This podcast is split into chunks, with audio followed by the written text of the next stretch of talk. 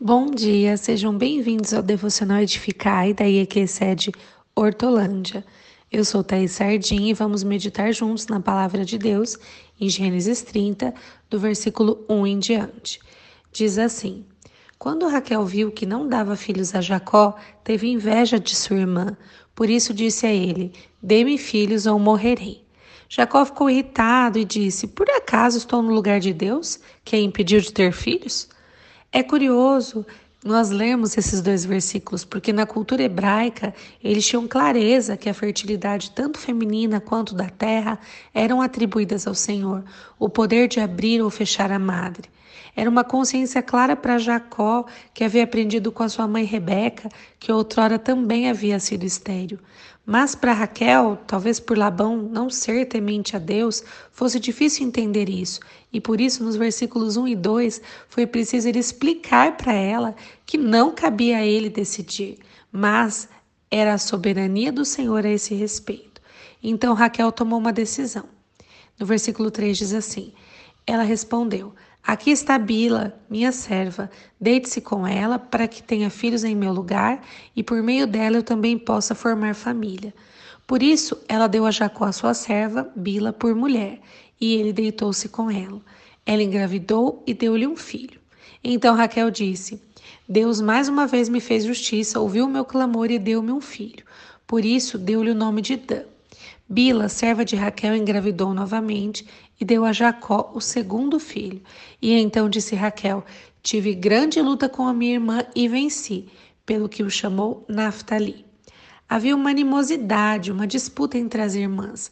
Lia sofria com a humilhação de não ser a preferida do marido, embora fosse a primeira esposa, a oficial, mas Deus a honrou. Ela teve mais filhos que todas as matriarcas juntas e se tornou mãe de Judá que era a tribo do Senhor Jesus. No versículo 20, diz assim: Deus presenteou-me com uma dádiva preciosa. Agora meu marido me tratará melhor. Afinal, já lhe dei seis filhos. Raquel, por outro lado, era a favorita do marido, mas se sentia entristecida por não ter filhos.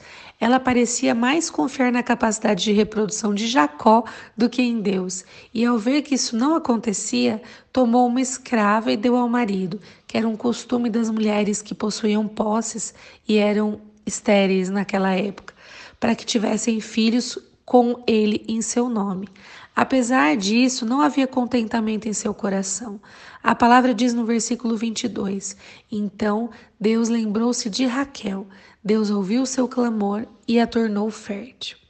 Ela engravidou e deu à luz a um filho e disse: Deus tirou de mim a minha humilhação. No versículo 24 diz que deu-lhe o nome de José e disse: Que o Senhor me acrescente ainda outro filho. Vamos destacar aqui que diz que Deus ouviu a sua oração.